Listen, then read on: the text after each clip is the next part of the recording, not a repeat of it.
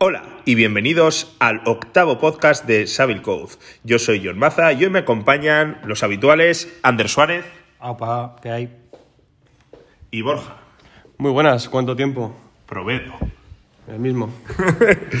Bueno, pues hoy vamos a hablar de una temática que quizás no es tan habitual en los podcasts, aunque sí es verdad que hay podcasts especializados, pero que nos parecía que podía ser interesante traerlo hoy encima de la mesa y más que mm, profundizar eh, en el tema en general, lo que vamos a hacer es, bueno, pasar por diferentes temas y a ver si os traemos algo que os interese, que es el mundo de los libros. El mundo de los libros que ha cambiado mucho los últimos años. Como sabéis, hemos tenido una incursión del mundo digital, del frente digital, que todo eso ha puesto un poco de patas arriba al sector y han cambiado un poco el paradigma de, cómo se hacen las cosas. Y para ello, para hablar un poco de todo esto, creo que vamos a ir al, al origen. Y para ir al origen, nada mejor que hacernos una pregunta. ¿Cómo llegamos al mundo de la lectura? En tu caso, Ander, ¿cómo llegaste al mundo de la lectura? Pues leyendo a Zipizape, si te digo la verdad. O sea, con los tebeos. Y me parece que siempre digo que a los, a los niños lo mejor que puedes darles es cosas que les guste leer, no obligarles a leer cosas que no les apetezca leer. Y yo con Zipizape me lo pasaba pipa, la verdad. Fue con lo que aprendí a leer, quizás porque primero entendía los dibujos y después empecé a, a entender lo que decían.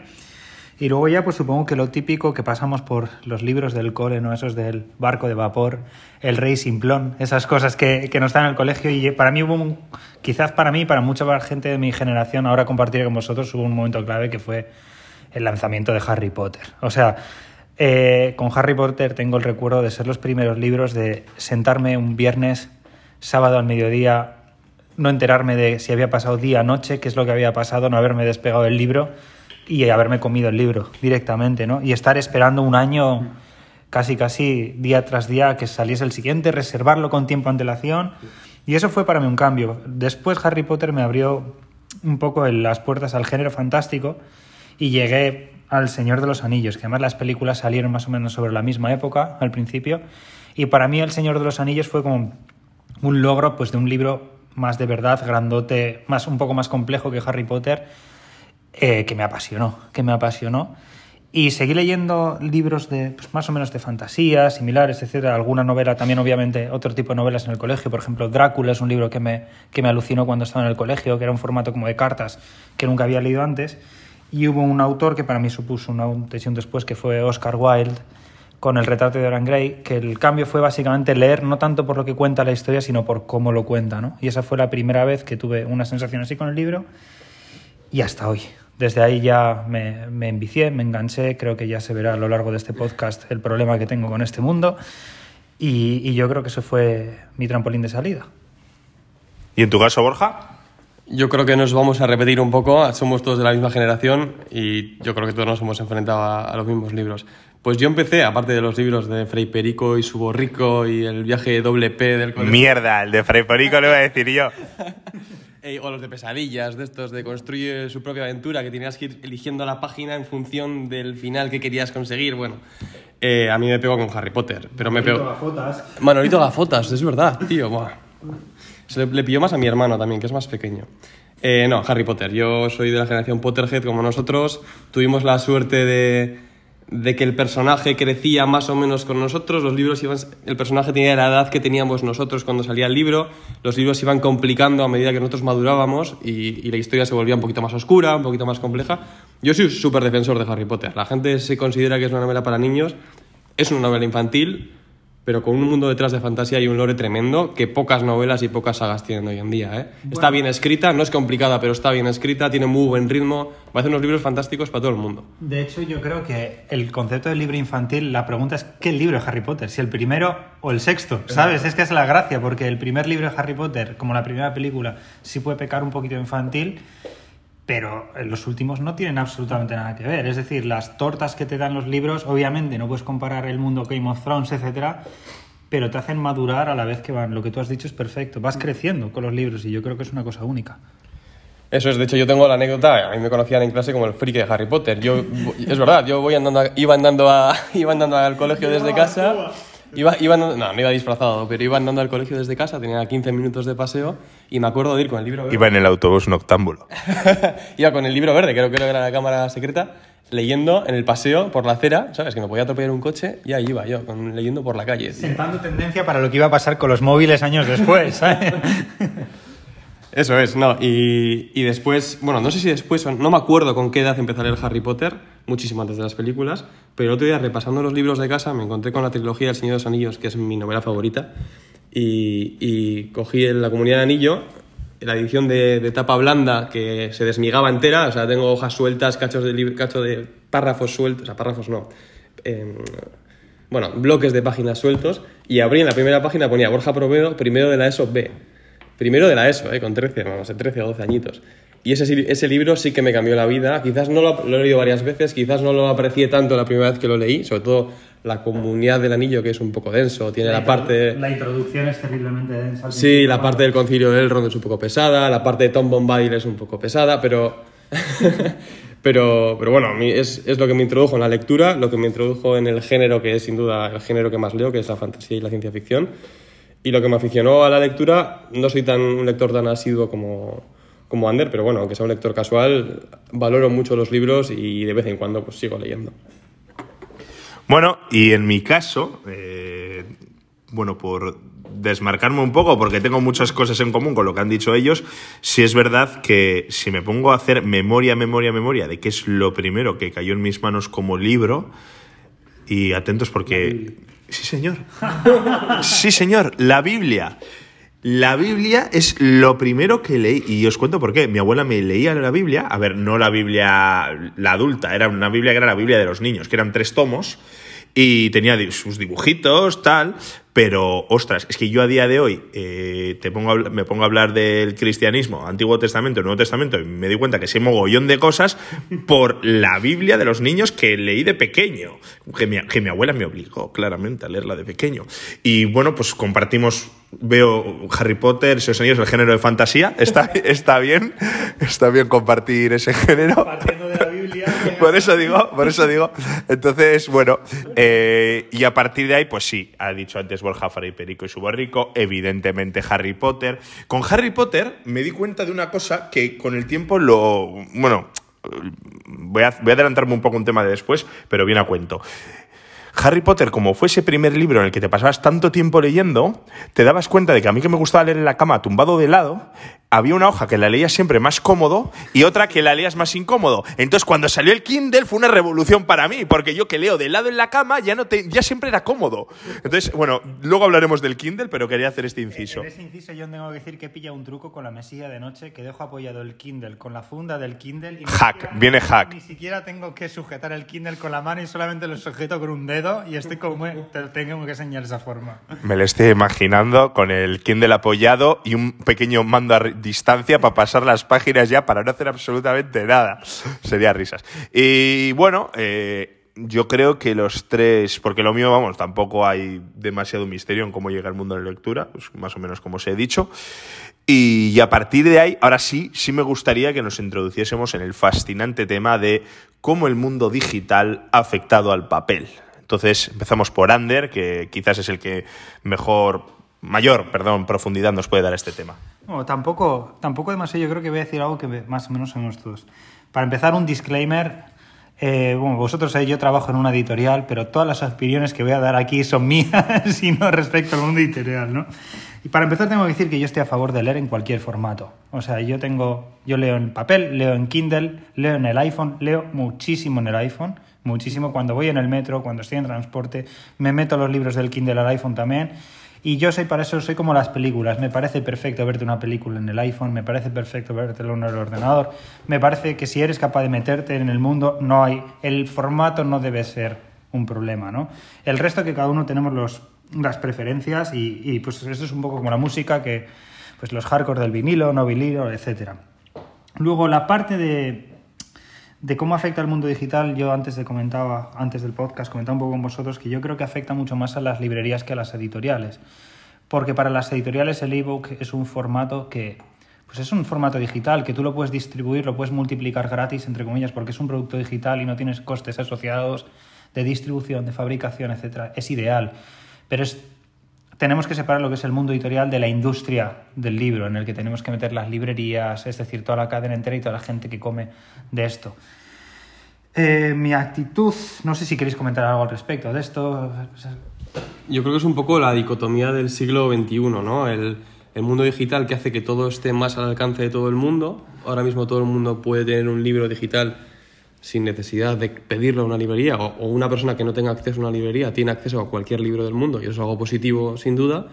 La cara B de la moneda es esa, es que hay un sector que se ve claramente perjudicado, que es el sector de las librerías físicas, que vamos luego hablaremos de ellas, pero aunque no seas, aunque no frecuentes mucho una librería, todo el mundo le gusta y tiene ese encanto de visitar una librería que es algo como muy romántico, que da mucha paz y perder eso sería una lástima al final. De hecho, es que yo creo que no sé qué opináis, pero me parece que siempre se tiende a poner. Somos muy. Generalmente somos muy del yin y el yang, ¿no? O Barça Madrid, o no sé qué, no sé cuánto, o digital o, o físico. Cuando a mí el formato digital me parece un complemento perfecto del formato físico. De hecho, antes comentaba que yo el ebook, eh, yo creo, es muy difícil hacerlo a nivel, a nivel logístico, ¿no? Por temas de pirateos, pero yo creo que el ebook tendría que estar incluido con el formato físico. Tú cuando te compras un libro físico, sería ideal que tú cuando estás normal en casa puedas leerte tu, tu libro físico pesado de mil páginas en casa, en tu sofá tranquilamente, pero que tengas una versión digital para poderte llevar en el Kindle en la mochila de viaje. Yo para eso yo lo recomiendo, yo lo reconozco. Cuando tengo un libro físico, normalmente el digital me lo pirateo, y así de claro lo digo, y trabajo en el mundo editorial, pero el digital me lo pirateo para tenerlo accesible también. Si quiero el libro solamente digital, entonces, por ejemplo, lo compro. Pero a mí me parecen las dos cosas las dos cosas complementarias. Realmente el problema de todo esto, y creo que Borja antes lo comentabas y creo que lo compartes, no creo que sea un problema del digital de la editorial digital versus la editorial física, sino del mundo digital versus la lectura, en el sentido de que hay otros tipos de entretenimientos digitales que pueden desplazar la lectura, sobre todo en este mundo de ahora que parece que tenemos mucha prisa por todo y muy poco tiempo para nada. ¿no? De, precisamente de eso iba a hablar yo. Yo creo que la forma en la que el mundo digital lo ha cambiado todo es la inmediatez de, acceso a la información. Es decir, antiguamente querías saber sobre algo y tenías que ir a una biblioteca, tenías que buscar en la famosa Encarta o en... Bueno, pues era, era más complicado, ¿no? Pero a día de hoy es como que hay una sobredosis de información, ¿no? Y tenemos que ser como mucho más selectivos a la hora de leer y yo también considero que, al menos en mi caso personal, y sobre todo cuando cojo el, el iPhone, eh, a veces me doy cuenta que hago muchas lecturas diagonales, porque es como demasiada información y dices, joder, no, no, no estás leyendo todo, ¿no?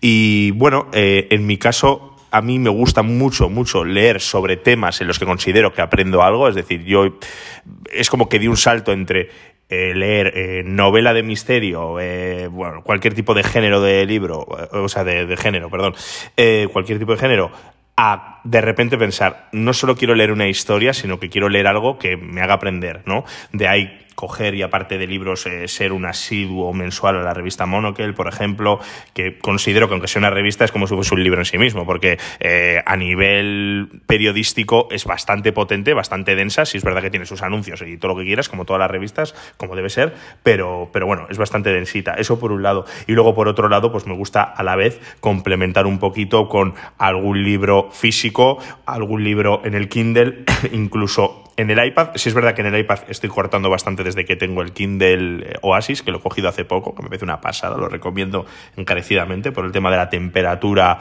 eh, con la retroiluminación, que se agradece mucho para leer a la noche. Y luego en el iPhone, lo que dice Ander, evidentemente yo creo que todos leemos en el iPhone. Y voy a recomendar una app que creo que dos apps voy a recomendar, que creo que son bastante importantes para leer. Una es eh, Lyre, que es Lire, que es el lector de, feeds que utilizo yo para, bueno, al final condensar un poco toda la información que te gusta a través de Internet dentro de una misma aplicación. Y luego, por otro lado, una aplicación que se llama Pocket, que te sirve precisamente para eso, ¿no? Para coger y decir, oye, eh, hay demasiada información y a mí me interesa esto, esto y esto, y te lo guardas en el Pocket y te lo lees más tarde. Bueno, pues eso es un poco mis, mis recomendaciones. Y por resumir, pues eso, que el mundo digital debería ser un complemento perfecto del mundo físico y que, como bien ha dicho Ander antes, que ver que en el, futuro, o quizás ya en el presente, no en el futuro, que esos libros físicos te vengan con un código eh, que puedas canjear en donde sea y automáticamente te bajes la versión digital. Para que porque al final yo creo que la convivencia es muy importante. Y Borja. Sí, no, o sea, al final es un poco lo que habéis dicho. Me parece una idea genial eso de que te den la edición digital con el, con el libro físico. Eh, es facilitar la vida a todo el mundo al final. Eh, pero sí, el problema es que vivimos en el mundo lo inmediato. Es que hoy en día ni siquiera tenemos la paciencia de ver una serie capítulo a capítulo. Nos las tienen que sacar todas de golpe. No podemos esperar una semana al siguiente capítulo, como para leer un libro, ¿no? Y lo que sí que noto, me he sentido muy identificado, porque es que me pasa a mí, eh, la pérdida de capacidad de atención, el que te manden un correo en el trabajo de bastante largo y darte cuenta que lo estás leyendo y te estás saltando párrafos o líneas, es increíble. Yo solo, y vosotros que, trabajáis en, empresas grandes con mucha gente, imagino que diferentes perfiles de edad, yo lo noto aquí a escala mucho menor eh, que de cuando de repente, por ejemplo, Cristina, que es más mayor que nosotros, nos manda un correo electrónico, es un correo electrónico de 25 líneas, Cristina, que sé que escuchas el podcast, un saludo, te queremos, y nosotros somos más de ok, eh, ¿sabes? Contestar muy abreviado, muy al grano, muy tal, y es como... Uh, sí, sí, es como... Hay un salto generacional a la hora de redactar que, bueno, sí es verdad que se nota muchísimo que como somos una generación que tiene una sobredosis de información tremenda, tendemos a resumir mucho las comunicaciones y no quiero saber nada las generaciones nuevas que vienen.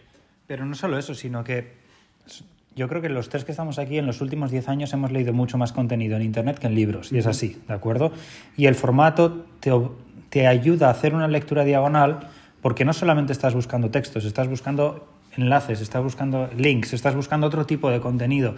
La forma de consumir en Internet es diferente a consumir el papel. Entonces, te ayuda, te ayuda a sintetizar muy, muy, muy, muy, muy rápido. Ojo, no es todo negativo pero te hace perder muchísimos, muchísimos detalles, muchísimos detalles. Pasa con la música también, ¿no? Cuando mi padre se compraba un disco, mi padre se compraba un disco y tenía que esperar un mes y medio para ahorrar para otro siguiente disco. Claro, ese disco lo fundía y se sabía todos los detalles de lo que pasaba. Ahora escuchamos música como si fuese un ruido de background mientras trabajamos o lo que sea. Los libros, antes comentamos el tema del esfuerzo. Leer un libro, como no estamos acostumbrados a leer de una forma tan a nivel de prosa, ¿vale? Requiere un esfuerzo comparado con las actividades que solemos hacer. Y eso suele hacer que nos decantemos por otro tipo de consumo en frente a lo que es un libro. Lo que pasa es que a mí hay una cosa muy... Yo tengo que decir una cosa muy romántica de los libros para mí, pero que me parece uno de los mayores lujos que puedes tener, porque date cuenta que un libro, demos por hecho que lo ha escrito una persona inteligente, si vas a pasar cuatro semanas leyendo ese libro, son cuatro semanas de intimidad con los pensamientos de esa persona. Pocos formatos te ofrecen lo que te ofrece ese libro, sobre todo sin intermediarios, porque es directamente lo que esa persona quiso decir a ti. Entonces merece mucho, mucho, mucho el esfuerzo. Y yo he notado que voy por temporadas, hay temporadas que leo más, temporadas que leo menos, pero las que leo más, noto cómo soy capaz de desarrollar otra vez mi capacidad de atención y de en vez de estar 15 minutos y ya estar mirando el móvil a ver cuáles son los nuevos posts en Twitter o lo que sea, ser capaz de estar dos horas tranquilamente sin la pérdida de atención. O sea que es algo que aunque se pierde, yo creo que si se practica se recupera al final. Sé por qué me da que el off topic del podcast de hoy va a ser Clubhouse, pero bueno, lo, lo, dejo ahí, lo dejo ahí. Eh... Me la he desinstalado, o sea que no te digo.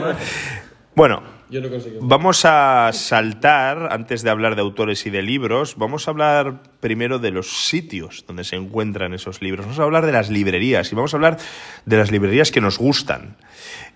Voy a empezar yo y en vez de hacer una, lista densa de, de librerías que Ander ahí nos va a ganar por goleada, por lo tanto no vamos a entrar en esa competición. Eh, yo voy a hablar del tipo de librerías que me gustan. Y el tipo de librerías que me gustan se resumen en dos muy concretas. Por un lado, me gustan las bibliotecas de libros, o sea, las bibliotecas, perdón, las librerías eh, de libros de segunda mano, me apasionan eh, de esas pequeñitas que encuentras ahí en, ciudades, pueblos, etcétera, muy, no sé, que, de esas que tienen unas estanterías eh, en, la calle, tal, que los libros están súper desordenados, que Borja no está enseñando una foto. Ese tipo de librerías me encantan. Recuerdo además estar con Ander en una en, Williamsburg, en, New York, que, me gustó bastante, por cierto. Y, luego, el otro tipo de librerías que me gustan, casualmente también estado con Ander, eh, son las de diseño, ¿no? Por ejemplo, la de Taschen que está en, el Soho de Nueva York, me parece brutal, que en Londres también hay otra, pero la de Nueva York especialmente me encantó, que tenía dos pisos, era de cemento pulido la decoración, eh, me pareció una pasada, me pareció muy, muy, muy bonita. Y bueno, eh, una que voy a- y es la última que voy a decir, que voy a coincidir con. Bueno, voy a decir dos más. Que voy a coincidir una con Ander, es la de Foils, porque he ido muchísimas veces. En Londres. En Londres, eh, que voy a dejar, no voy a hacer spoilers, voy a dejar que Ander luego nos hable más de esta librería maravillosa. Y por último, voy a barrer un poquito para casa. No es librería, es biblioteca y lo considero un poquito mía, porque soy socio, y es la biblioteca de la Bilbaína, de la Sociedad Bilbaína de Bilbao, que, bueno, me parece que es una biblioteca fascinante, muy enfocada a la historia del País Vasco, donde puedes encontrar documentos oficiales, donde mogollón de abogados, historiadores eh, han, han pasado por ahí para ver, pues, eh, documentación histórica, en el caso de los abogados para ver algún tipo de ley foral, y me parece, bueno, pues que, que tenemos un pequeño tesoro que si alguno de los oyentes del podcast le apetece visitarla, mm, solo tiene que, escribirme, sabéis dónde encontrarme. Entonces, bueno, pues esas son un poco, un poco las librerías ejemplo que, que he dado yo y pasamos a, a Borja. Sí, yo la verdad que no me puedo extender tanto como vosotros, eh, porque no, no soy muy de frecuentar librerías. La verdad es que los libros los miro por internet y me los suelo comprar por internet, cosa que no está muy bien hecha porque hay que fomentar un poco la, librería pequeña. Pero sí, a mí lo que. La librería que, me- que más me gusta, el prototipo de librerías, como la que has dicho tú, típica librería de segunda mano con todos los libros tirados por ahí, que nunca sabes qué joyita te vas a encontrar, ¿no? O ir por el casco viejo de Bilbao, ver esa pequeña exposición enfrente de una librería y rebuscar entre libros de segunda mano. Eh, yo sí que recomiendo una, está en Madrid, hay varias, son tu librería con tres U's y son unas librerías en las que son de segunda mano y tienes tres opciones. Puedes ir y coger un libro e irte sin pagar si quieres, nadie te obliga a pagar. Eh, puedes dejar una donación o puedes ir con un libro, dejarlo y coger otro, que es lo, es lo habitual, ¿no? Es lo suyo, de eso se trata. Es una librería comunista. Es roja. La fundó Stalin. Solo puedes entrar con coleta. no, pues eso, eh, a mí ese tipo de librerías, me, de librerías me gustan mucho. Uy, un día hay que hacer un podcast de política. Ostras, es un tema muy sensible, ¿eh? Esta- Estaría, estaría, estaría divertido. Pero no, desde, desde el punto de vista de risas. Vamos a liarla Objetivo, desde el punto de vista objetivo, ¿no? Objetivo es difícil. A liarla de verdad, mitad política, mitad religión, y a ver qué pasa, ¿sabes? Ganaríamos audiencia seguro. Bueno, nada, le dejo a Ander, le dejo a Ander que tiene mucho que contarnos. Bueno, y vamos con Ander, que, que nos va a contar cositas muy interesantes. Bueno, en mi caso es que ya, bueno, John lo sabe, ha viajado mucho conmigo y me tiene que aguantar cuando viajo, pero una de las cosas... Me obliga a ir a bibliotecas y a librerías, siempre. Pues sí, sí, la verdad es que una de las primeras cosas que miro cada vez que voy a una, a una ciudad son a ver qué librerías chulas hay porque me encanta. O sea, me encanta perderme, pasar tiempo mirando las librerías y siempre acabo sacando algo, lo cual es bastante ruinoso para mi cartera. Pero yo traigo, tampoco me voy a extender mucho en lo que significa cada una, quizás voy, a mencionar librerías de las ciudades en las que he vivido, que son las que mejor conozco, ¿no? Y voy a empezar por Bilbao, que supongo que también la mayoría de nuestros oyentes están por aquí, ¿no? Y creo que conocen las que voy a mencionar. Pero la primera es Cámara, que está muy cerquita de tus oficinas, John, aquí. De- Yo, yo, no, yo no lo he nombrado, pero es mi biblioteca de referencia donde compro siempre los libros, la, la Monocle todos los meses.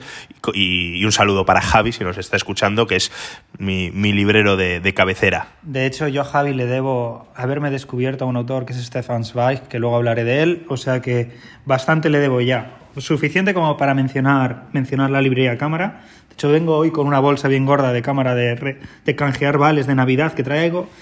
La siguiente es una que está en las arenas donde vivo, que se llama, que se llama Troa, y es una librería que tiene muchísima, muchísima, muchísima calidad en lo que traen. Y luego una pequeña mención al concepto de librería especializada, ¿no? Que hay veces que tienen cosas que son difíciles de encontrar en otros sitios, y un ejemplo para mí es Joker, en Bilbao, que es una librería que lleva muchísimo tiempo con, con cómics y que tiene un público súper fiel y que lo hace muy bien. Se trasladaron ya hace unos añitos al local nuevo, de hecho enfrente de cámara. De hecho esta zona Ion es casi casi como la zona literaria de Bilbao. Tienes un montón de librerías por aquí cerquita. Así, así por nombrar rapidito, que si no me matan, si lo están escuchando, si vais a Joker o vais a cámara, tenéis que visitar a mis amigos Javi y Euge del Almacén Secreto, que es importantísimo, o visitar el Rincón del Vino, que es otro sitio maravilloso de Bilbao donde podéis encontrar verdaderas joyas. La verdad que es una calle fascinante y está al lado de, al lado de las oficinas de Es la calle Euskalduna, si no me equivoco, de hecho. Entonces, pues esa es en Bilbao. Luego hay un par de ellas que a mí me encantan, que me encantan, que están en Donosti. Una de ellas es la librería Donosti, que ha salido la última peli de Woody Allen, y es pequeñita, pero no sé cómo se llama el, el dueño que suele estar ahí, pero es magnífico en el trato y unas recomendaciones geniales. Y otra, otra librería es la librería Lagun, en Donosti. La librería Lagun es súper chula por dos razones. La primera, por la cantidad de libros y el catálogo que tiene en la tienda, que es increíble, increíble, con estanterías que llegan hasta el techo.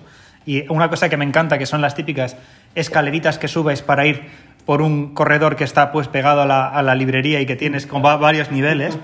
Y segundo, porque tiene un gran histórico de pasado respecto a en la época de ETA. Que es- no me voy a meter en temas de política, pero sufrieron mucho en la época de ETA y fueron muy valientes en, en la, básicamente en su propuesta con la cultura, ¿no? De hecho, acabo de hacer una búsqueda rápida en Google y, y marca, ¿no? Referente cultural contra el totalitarismo. De hecho, hay, hay un.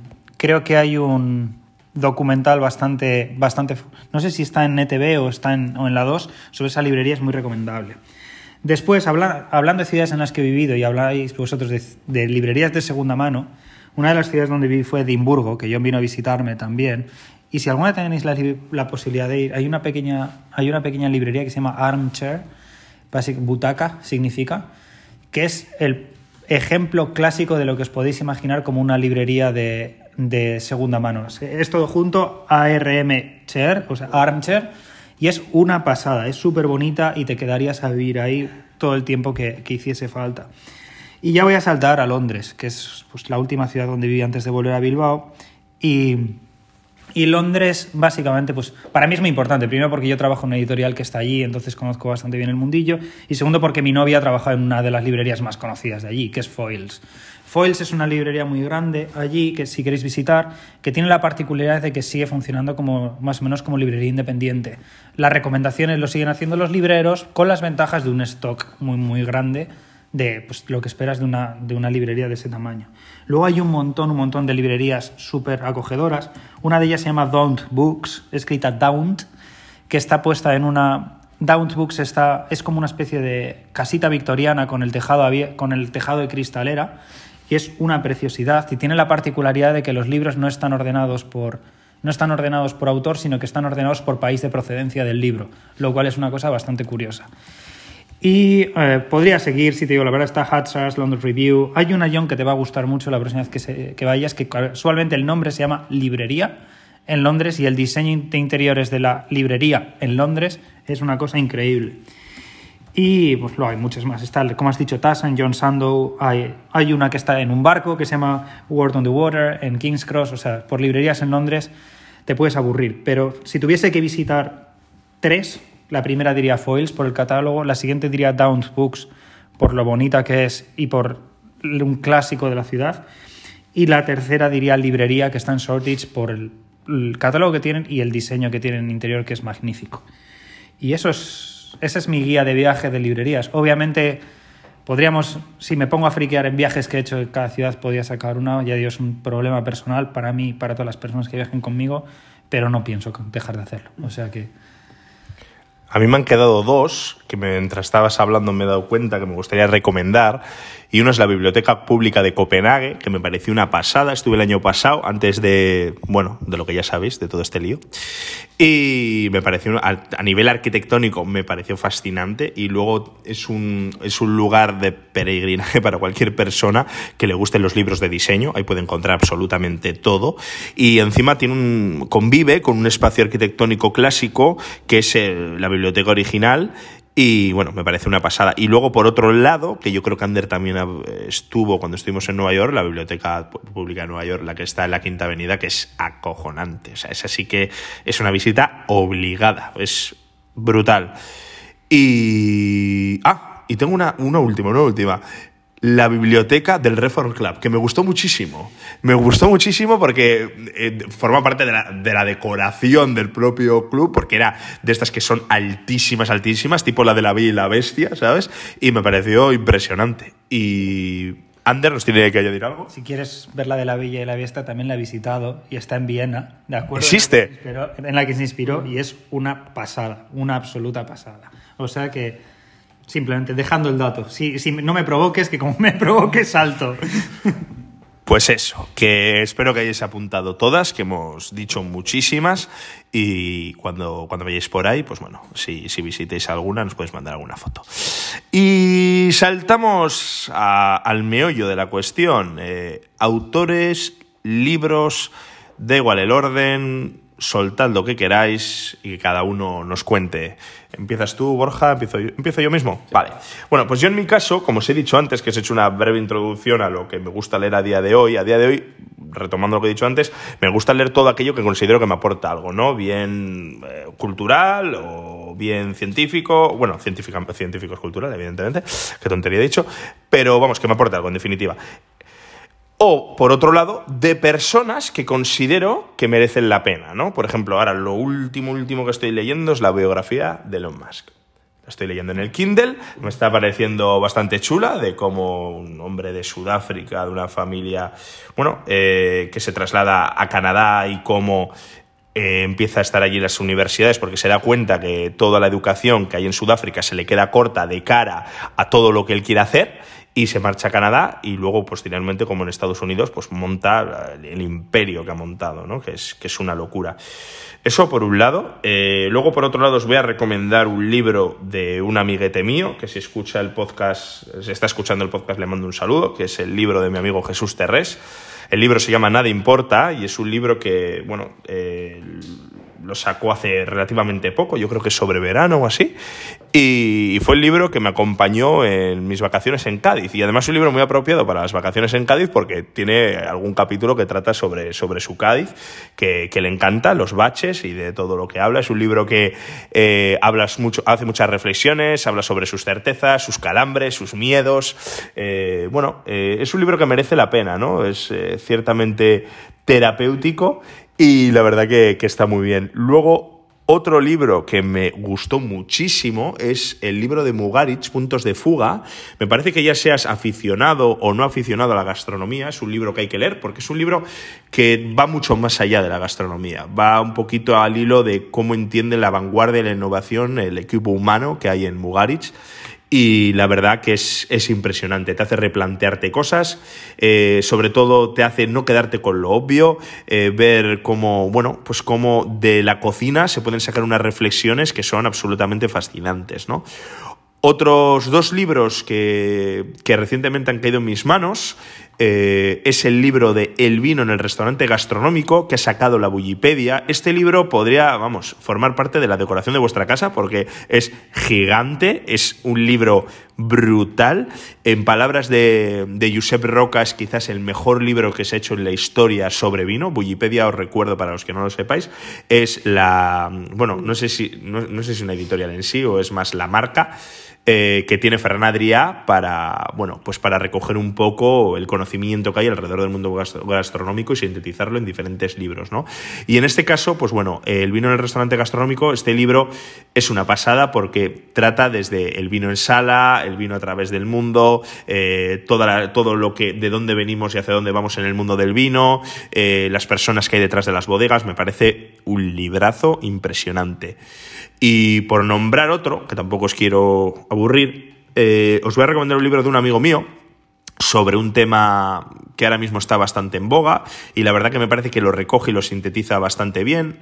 Yo intento practicarlo de vez en cuando y es El ayuno consciente, que es un libro que ha sacado mi amigo Endica Montiel, que el tío se ha colocado en, el top de, Amazon con este libro y recientemente, como ha llegado, como ha tenido, ha conseguido ese hito, la editorial Planeta le ha fichado y ahora podéis encontrar el libro en FNAC, la casa del libro, en mil sitios y la verdad que se está vendiendo como churros porque, bueno, pues es un tema que está bastante en boga, la gente tiene muchísimas dudas sobre este tema y indica pues que tiene una experiencia en el campo de la nutrición de muchísimos años, lo sintetiza, lo recoge muy bien y yo creo que es un libro bastante recomendable. Como ya he dicho antes, últimamente lo que me está dando por leer es más libros que entiendo que aprendo algo de forma cortoplacista, eh, más que novelas o historias que bueno, te pueden dejar un calado y puedes reflexionar y tal, pero considero que eh, ya forman parte de otro plano que cuando me apetece, me aburro o me apetece leer algo interesante,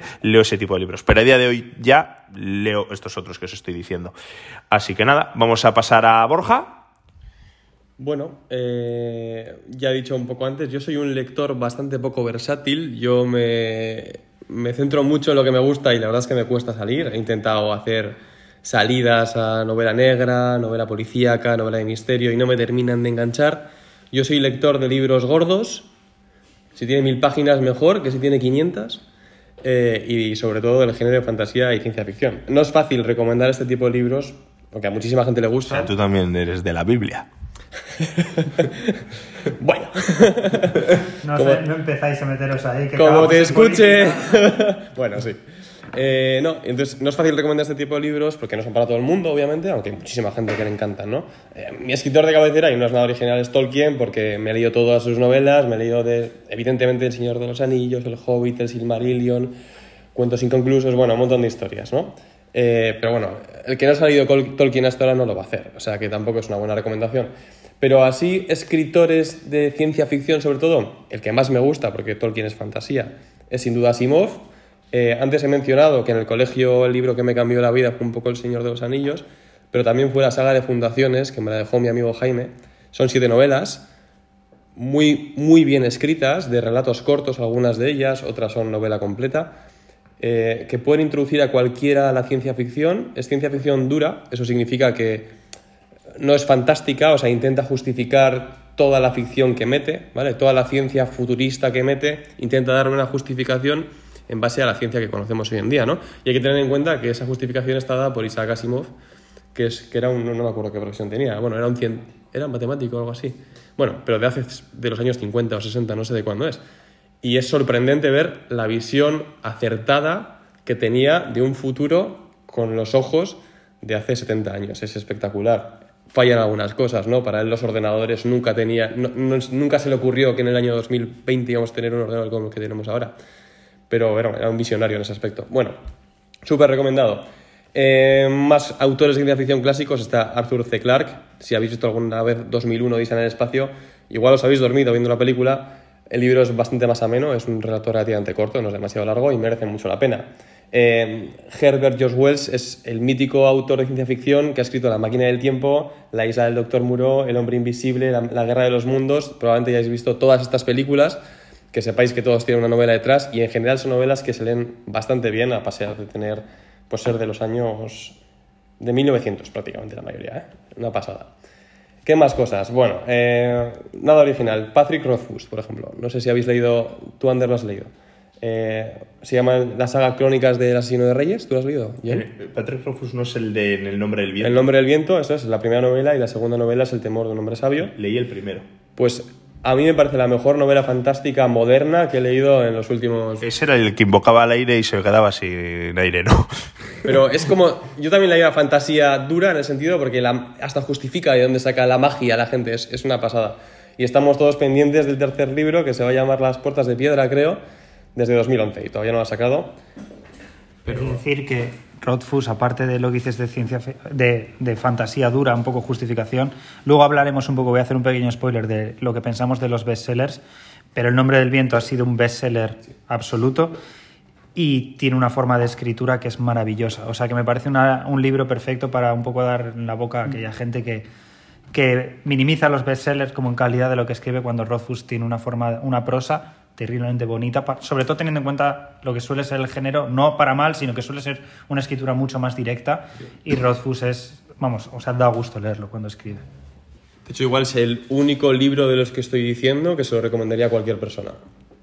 Porque reconozco que no voy a recomendar a Simov a mi novia que es historiadora, pero por ejemplo le podría re- recomendar El nombre del viento sin ningún problema. Por algo es un bestseller moderno. Venga, más cositas. Eh, ¿Habéis visto The Martian? De, es una película de Ridley Scott con Matt Damon, creo. Creo que es la tercera vez que nos la recomiendan en el podcast. Yo creo que tiene acciones. Venga, vale, pues nada, paso de palabra. Pero está muy bien el libro. Está escrito por un ingeniero.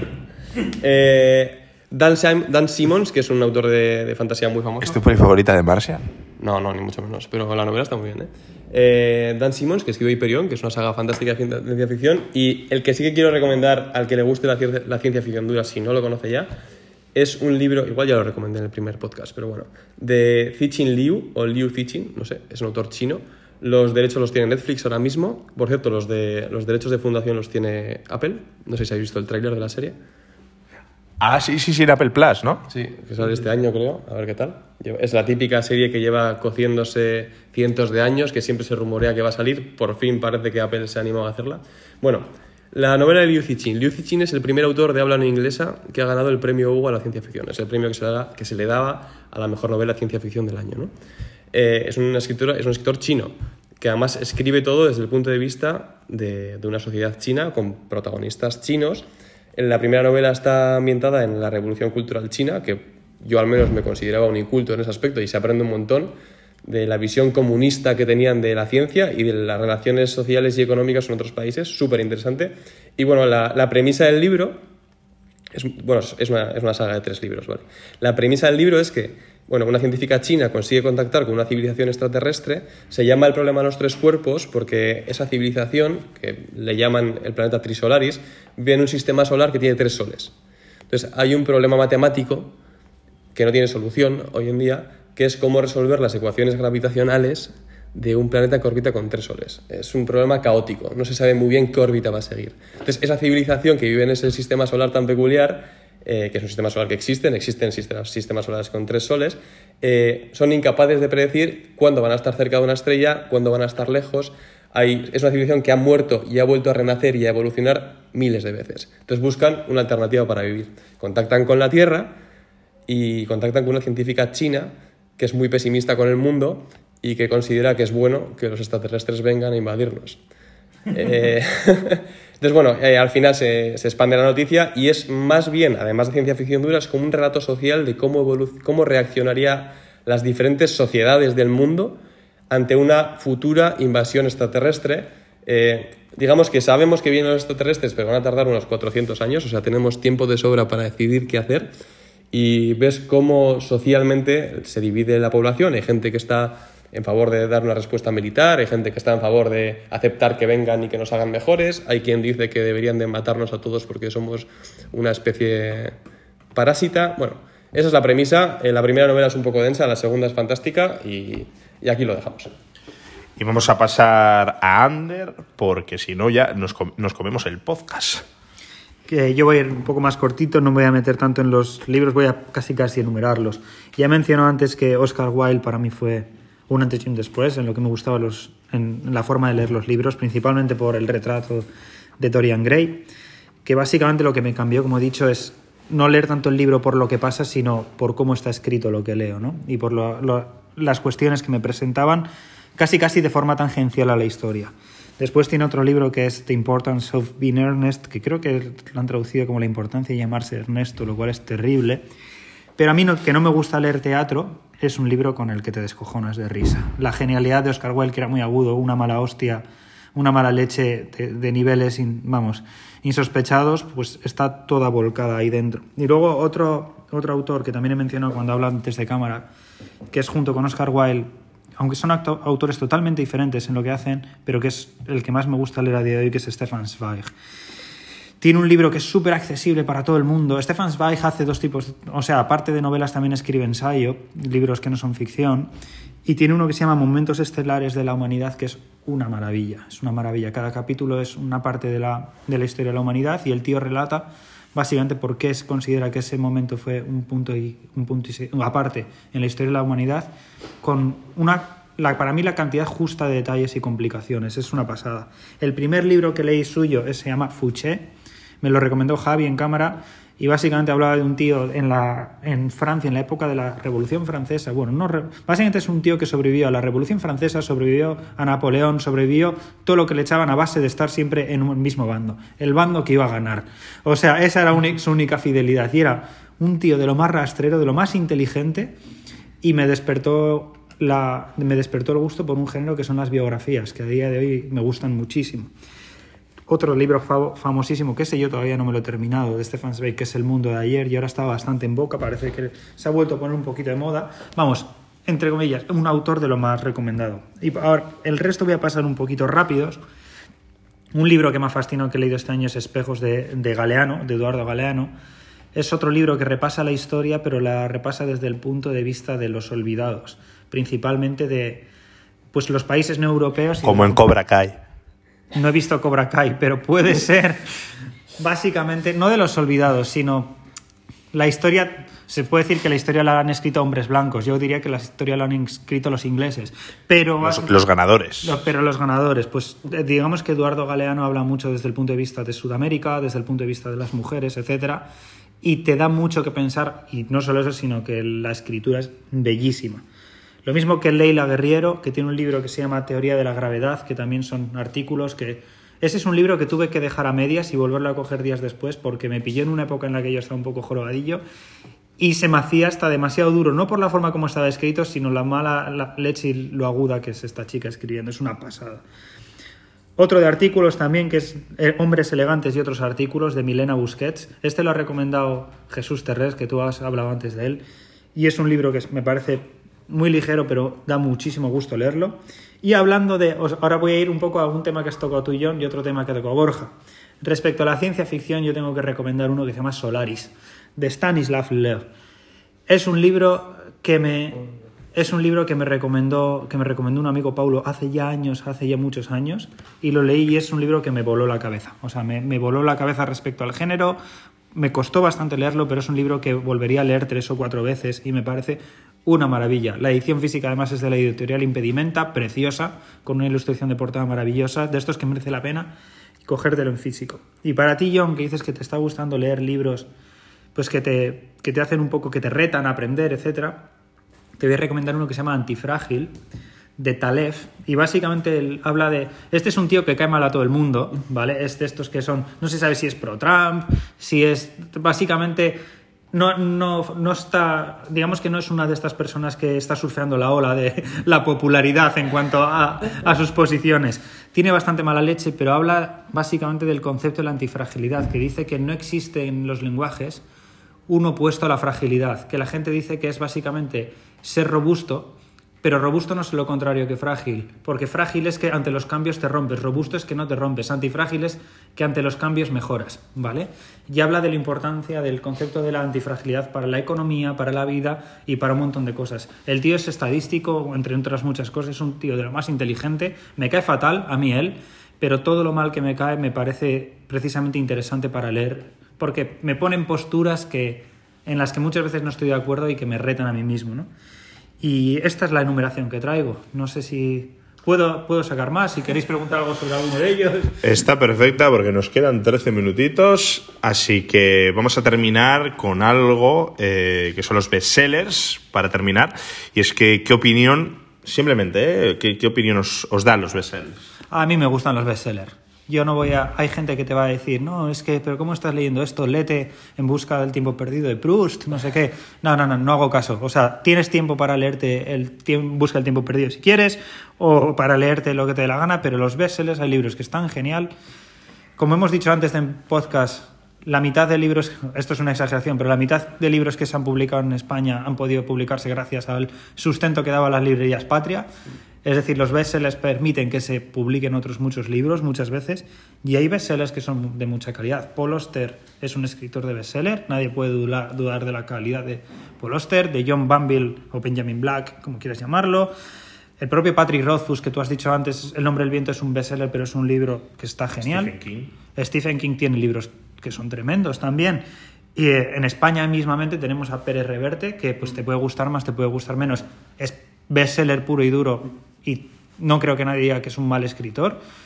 Un autor que está consiguiendo que mucha, mucha, mucha, mucha gente se ponga a leer es Juan Gómez Jurado, que es el, una, le conoceréis porque también habla en los podcasts de Todopoderosos y Aquí hay dragones, y escribe libros policiales muy, muy, muy, muy que enganchan un montón, la verdad. Entonces, para mí los bestsellers, yo creo que, no sé qué opinión tenéis, pero me parece que a veces en España somos un poco de, o eres de algo popular o eres de algo indie totalmente cultureta y parece que hay una barrera entre medias cuando en Estados Unidos Ryan Adams hizo un álbum de versiones de Taylor Swift. ¿Sabes? Es decir, no me parece que no Lo voy a buscar. no el de 1989 y está la mar de bien, la verdad. Eh, me parece que gastamos demasiado tiempo en, en devaluar o supervalorar ciertas cosas cuando lo que tendríamos que gastar es más tiempo leyendo. ¿Y Borja, tú qué opinas?